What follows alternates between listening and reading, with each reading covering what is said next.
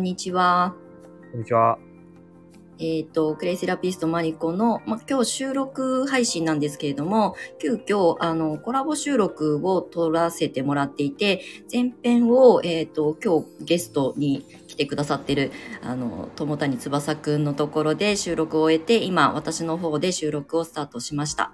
なので、はいあの、つばっちといつも呼んでるので、つばっちと呼ばせていただきますが、はい、はい先ほどありがとうございました。ありがとうございました。はい。じゃあ、あの、私もつばっちのところで自己紹介を簡単にさせてもらったので、そうですねつばっちもぜひ、はい、こちらで自己紹介を。はい。終わりました。えっと、僕は今格闘技をやっていて、今年の大晦日ですね。2022年の大晦日に、格闘技で結構有名なライジンっていうイベントがあって、テレビとかでもやるんですけど、そこのライジンに出て、えーしっかり勝っていこうっていうところで、今プロジェクトをやっていますね。なんで僕の活動が結構メインになってきて、なんかその挑戦の記録をなんか残していくのに、まあファンクラブをやったり、まあ YouTube をやったり、コンテンツが残されてるって感じで、あとは、その、一応自分で仕事もしてまして、なんかね、格闘技にちなんで、セコンドっていうサービスをなんか出したら、なんか結構売れてしまってですね。えーあ、そうそうそうそうそうそう。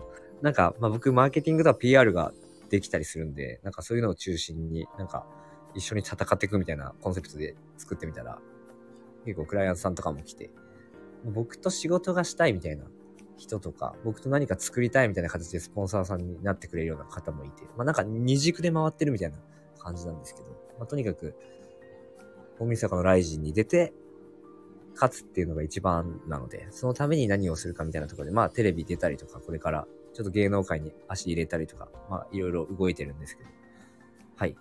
全般的にわかりやすく言うと、格闘技でライジンを目指して勝とうとしてる人ということで、よろしくお願いします。はい。勝とうとしてる人。はい。勝とうとしてる人です。はい。ああの、陰ながら応援はしておりますので、はい。年末を楽しみにしております。はい。はい。えっと、つばっちと私のこの接点多分聞いてくださってる方は、なんで、あの、マリコさん、格闘技をめ、あの、やってる人と繋がってるの？みたいなことを思われると思うんですけれども、あの、もともとはスタイフでね、あの、仲良くさせてもらうようになって、まあ、ライブでね、ちょこちょこお互い、あの、コメントし合ったりとかする、まあ、あの、仲間になった感じで、今回はちょっとつばっちの方から、そのコラボ収録で前編後編でやってみたいっていうので、お声掛けいただいたことで今日、あの、実現しています。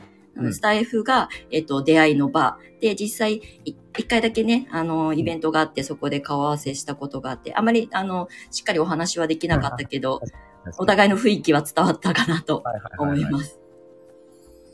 そんな感じでしたね。うん。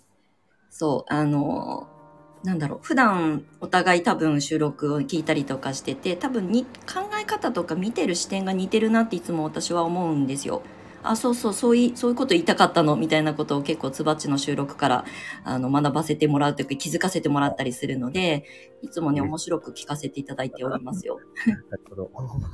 それは嬉しい。知らなかった。きよく聞いてくれてた。そう、あのね、いろんなコンテンツ作ったりとかって、そのアイディアを出すのもすごい、あの、パパパって出て、あの、トライアンドエラーでもうすぐ出して、ね、あの、拡散っていうか、こう発信してっていうのをずっと日々やってるので、本当にすごいこう、動きが早いなっていつも思ってます。あ、そうなんですか。ありがとうございます。すごいこうし、勉強になります。刺激になる。行動は早いかもしれんね。うん。うん。私も最近ちょっとペースダウンしてるけど、そういう感覚的なところは、あの、私も共感するところがたくさんあるので、だからまあ話しててもペースがこう合いやすいとそうか、だよね。うん、っていうのはすごく感じてますポンポンポンっ。てね。うん今回も収録はなんか、どうですか？って言ったら、いいよ、みたいな。うん。曜日でいい？みたいな。そうそう。OK でーす。みたいな。イエスのは私結構即即座に出す方なので、あんまり迷ったりしないんだよね。迷うっていうことは今じゃないのかなっていうふうに決めるから、そう、やりたいものはすぐトライするし、うーんって思うのは一回寝かせるとかっていうふうにいつもあの取捨選択をしております。なるほど。うんうんまあね、さっきはつばちのところで、マーケティングというか、私の、あの、ものを見る視点だったりというのをお話しさせてもらったんですけど、勉強になる。もうなるかな、あれで。なるなるなるなる。なんか当たり前のこと言ってるんですけど、うん。その当たり前がマジで大事っていう感じ。そうなんだよね。なんか複雑にみんなしようとしちゃうから、結構、どうしていいかわかんなくなっちゃうこともあると思うんですけど、結局やることってシンプルだし、あの考え方もみんなややこしくしてるだけで、実は本当に何かこう、私とかつばちとかみたいに自分で何かをしている人も、なんかそんなに複雑なことしてないんだよね。そうだね。うん。してないしてない。僕もいつも言ってるもん。なんか難しくしすぎるって、シンプルにいきましょうってなんか言ってるもん。みんな複雑なことが好きなのかしら。私はズボラだから、あの、私には無理なんだけど。そうだね。わかりやすい方がいいよね。そうそうそう。サービスもね、何でもそうだよね。あの、複雑になればなるほど見るのもめんどくさくなっちゃうし、とにかくシンプルであること、伝える言葉もシンプルであることっていうのは私は自分の中では徹底してるつもりなので。そうだよねう。んうん。大事っすよね、めちゃくちゃそう。そうそう。まあ、またなんかあの、あの手のお話は、あの、ズバッのところでもまたお話できたらと思います。で、今はい日は後半戦は、あの、まあ、アスリート、まあ、サーファーだ、うんサーファーでもあるってことだよね。なので、うん体をやっぱりこう使うとかトレーニングするっていうことも長年してると思うので、あの、うんクレイも結構ね、アスリートのトレーニングの現場で、えっ、と、パックに使ったりとか、その捻挫とかのケアとかで、海外とかでは意外と使われてるんですよ、そもそも。ほいほいほいほい。そう。で、あの、クレイの、えっ、と、とあるブランドで、クレイドっていうブランドがあるんですけど、そこのクレイドの愛用者って、まあ、ここ最近比率聞いてないんですけど、昔聞いた時は、あの、50-50だったんですよ。女性だけじゃなくて、男性もすごい使ってるブランドで、で、その中でサッカー選手とか、アスリートの人がトレーニングの後にクレイをお風呂に入れて体をこう、緩めるとか、うん体を温めて整えるっていうのに、すごいこう、リピーターさんが多いんですよ、実は。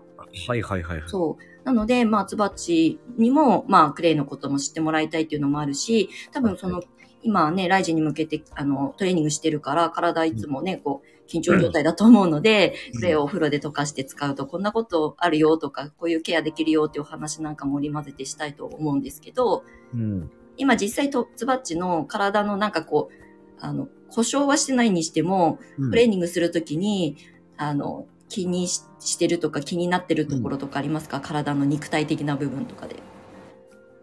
怪我とかもそうだし。結構格闘技やってると、意外とね、腕とかより下半身に来るんですよね。うーん。で、下半身、まあ腰、股関節とかが結構歪んできたり、疲労で、そのままなんか足首が痛くなってきたりとか。ああ、そうなんだ。そう。僕結構右のお尻が結構固まるんですよね。固まってしまううん感じで。硬直気味になるってことかな？こわばっちゃうっていうことなのこかしら？わばるってやってると、うんうんまあ、使うんで、後ろ側を。うんうんそれでまあ固まっていき、動きが悪くなっていき、みたいな、股関節が可動悪くなってきて、みたいな感じで。うん。うんうん、で、なんか、ダメだと怪我するみたいな感じです。で、そのままね、あの、か体もっとこう、あの、鍛えようと思うと、またそこに蓄積が溜まるから、ね故障が起きやすくなるってことですよね。そういうことです。うんうん。そう。でね、あの、クレイをお風呂で、えっ、と、使う、溶かして使うだけなので、入浴剤の代わりで使えるんですけど、その、えっ、と、クレイのお風呂入ると、まず筋肉を緩めるっていうのがね、すごく得意なんですよ。うんうんうんうん。そうだから、あの、鍛えた後って、やっぱりこう、あの、痴漢作用ってね、緩めたり、あの、鍛えたりとかっていう、これ繰り返ししないと故障が起きやすいっていうのも、まあ、うちの生徒さんの卒業生で、ご主人が元アスリートの人がいて、トレーニングから帰ってきた時は、クレーバスがすごい気持ちいいっていうのを言ってくれてたので、あの、何か故障が起きた時じゃなくて、日頃のケアで使ってもらうのには一番使い、簡単な使い方うんになるんですよ。そう。そうすると筋肉を緩めるっていう、まあミネラルなので、ミネラルはすごい筋肉を緩めるっていうこととか、筋肉をあの細胞を活性化するとかっていうことも。うん、あのビビたる力ですけど日々使うとあの故障が起きにくくなったりとかあと痛みがあるところも実際クレイの、うんまあ、湿布みたいな形で使う使い方があるんだけど、はいはいそれもあるんだ。そうそうそうへでーあのやっぱりこうオリンピックとかその大きいねああいう大会とかに出る人って、まあ、あのこう薬物治療ができないじゃないですか。ね、ドーピングできないよね。そうそう なのでやっぱりその湿布も結局あのお薬なのでなかなか使えないからトレーニングとかそのしてる時に少しひねっちゃったとかっていう時の、ねまあ、捻挫っぽいところにクレイのあのシートパックっていうんだけどそれを貼り付けて湿布みたいに使う使い方があっへてーそれでケアしてるんだよっていうのを、まあ、海外で自然療法とか学んでた外科医の先生がたまたまあの出会う機会があってそこでお話を聞いたんですよね。もう6年ぐらい前だけど。なるほど。そう。だからね、男性とか、そのスバッチみたいに体を鍛えてる人とか、アスリートの人たちにも、クレイは、あの、難しい使い方は基本的にないので、日頃のケア、トレーニングの後のお風呂とか、まあちょっと、あの、足首が痛いっていう時に、あの、ベタって塗ってもらってもいいので、クレイのパックで、あの、ケアしてあげると、まあ、すぐピタって止まるわけではないけれども、まあ、お薬に頼らなくても、あの、自分の体をケアしていけるっていうのには、アスリートの人にぜひ使ってもらいたいっていう。はいはいはいはいはい。そうそう。結構クレイってなんか美容とかにもいいじゃないですか。はい。なんか解毒作用みたいなのがあるんですか？そういう。そうそう。あの、クレイはね、老廃物を、あの、吸着して、体の外に排出することをお手伝いしますっていうのが一番の、あの、まあ、メインどころの働きなんですよ。はいはいはい。そう。だから、あの、プラスの電気が帯電しがちな、えっ、と、老廃物、重金属とかね、添加物とか電磁波とかも体に溜まるでしょ？うん。で、クレイはマイナスの電気を帯びてるので、要するに磁石みたいにくっつけて、外にポイって排出してくれる、お掃除してくれるんですよ。はいはいはいはい。そう。だから日頃から私なんかクレイバスお風呂で使って、私もこうやってスマホも握ったり、やっぱりね、食べてるものはある程度気をつけてるけど、ね、溜まるものは溜まるので、それを毎日のお風呂で出す、流す。なるほどなるほど。うんお風呂がいいのか。お風呂が多分一番簡単だし、体を芯から温めるし、あの、免疫力上げるのにも、て体温が下がってると上がらないし、自己注力も低下するので、やっぱね、うんお風呂が一番理にかなってると思います。確かに確かに。うんうん。そうないの。な。お風呂で温まりながら、みたいな。そう。ね。冬だし、みたいな、今。そう。まあ、それはね、良質な睡眠とかにもつながっていくし、あの、汗から老廃物出るものってそんなに、あの、比率的には多くないけど、まあ、はいはい汗でね、あの、出せるものは出した方がいいし、うんうんううんん。私はやっぱり眠りの質が変わったこととか、やっぱ体温が上がりやすくなったっていうのはすごく実体験としてもあるの大で、事だね。女性うん特に。うん。そう今はね、男性も低体温の人増えてるから、体温の人いますよね。いますいます、いっぱい。まあね、あの、変なものばっかり食べてるとそうなっちゃうんだけど、僕6度5分とか6度8分ぐらいあるんですけど、高いですか、まあまあか。素晴らい。しい。うん。6度5分ぐらいか。うん。そう低い。人いるよね。もういいよね、本当に。うん。私もでも低体温だったから、昔は。そうなんですかうん。やっぱりクレイセラピストの勉強をするまでは、やっぱ会社員で、もう朝から朝まで働いたりとかして、コンビニ弁当を食べてたし、添加物とかも気にしないです。結構過ごしちゃってたから、まあ、アレルギーがあったり、アトピーがあったりとか、結構、あの、いつも風邪ひきやすかったり顕著に出てたんですね、そういうの、ね。出て。た、そう。体はちゃんとね、教えてくれてたけど、もう日常にね、まあわかんないからねそう、後回しにしてた。無視するよね、だから。そうそうそう。そうすると壊れますよね。そうなん みたいなです。感じですね。まあ、き気づけてよかった。クレイセラピストを目指したことがきっかけで私は今の考え方に180度変われたので、それがきっかけだったんだよね。確かにね。うんうん。そう。だから男性も女性も、あの、まあ、クレイだけじゃなくて、まあ、自然由来というか自然素材を使った自分の体のケア、まあ、心のケアにもつながっていくと思うので、そういうのをね。うん。女性だけのものじゃないし、男性も普段ね、つばつ確かに体を鍛えてる人もそうだし、そうじゃなくてもね、あの体、肉体っていうのは絶対死ぬまで使うものなので、確かに確かに。うん。え、なんか、なんか、今度やってもらいたい。なんかきっかけでなんかね、クレイを僕は体験をしてみたいですね。うんうんうん、ぜひぜひ。もうで暖かくなったらね、ちょっとイベントごと的なことやりたいなと思うけど、今寒くて外に行きたくないから。有香さん引きこもりですもんね。そう、引きこもりの常習犯なので。まあまあ、まあいいですよね。あ、でもまあ、やってもらいたい。なんか日常のケアって僕、すごい大事だと思っていて、うん。なんか僕、なんかオオゾン、オゾンの、オゾンバブルっていうのがなんかあって、はい。オオゾン療法みたいなのを僕、月2回ぐらい受けてて、結構うんうん。格闘家だとかなり体ボロボロになるんで、はい。まあその日常、うん。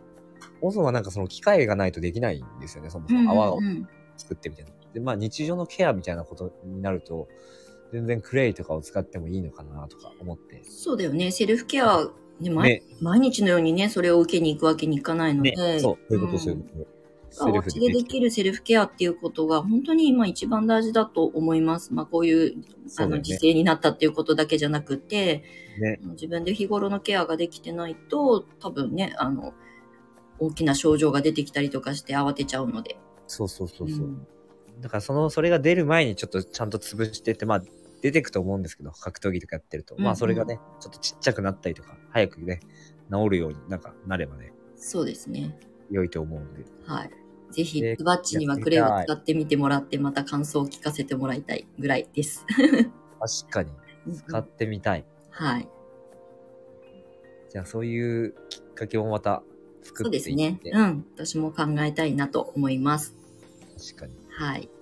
じゃあ、あの、いい感じの時間になってきたので。こんな感じで話すといい感じのね、時間そうだよね。はいすごくこう、キュッと、あの、まだまだ話したいことは山盛りありますが、山積みですけど、あの、また何かこうね、タイミングでまたね。はい、やりたいなと思いますので、アスリートをかけるクレイセラピーもまた、ツバッチをお迎えしてやってみたいなと思いまし確かたに。確かうん。に。いいいっすね。コラボ収録って時間決まって、なんか大体話す内容も決まってるから、カチッとしていて。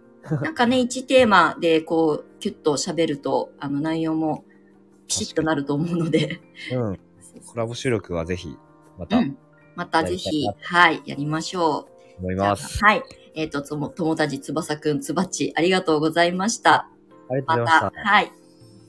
ぜひ、マリコさんの発信聞いてる方、僕のこと知っておいてください。はいよろしくお願いあつばっちのご紹介も私の概要欄の方に貼らせていただくので、また、はいあの、終わってからご連絡します。あお願いします。はい。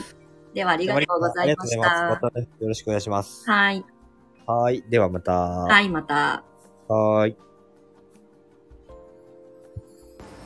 はい、えっ、と、友谷翼くん、口が回んないんですけど、友谷翼くん、つばっちと今日はコラボ収録をさせてもらって、前編が、えっ、と、つばっちの方で、まあ、15分、20分までいかないかな、撮って、あの、マーケティングのお話とかをさせてもらって、後半、こちらでアスリートとクレイのことをお話しさせてもらいました。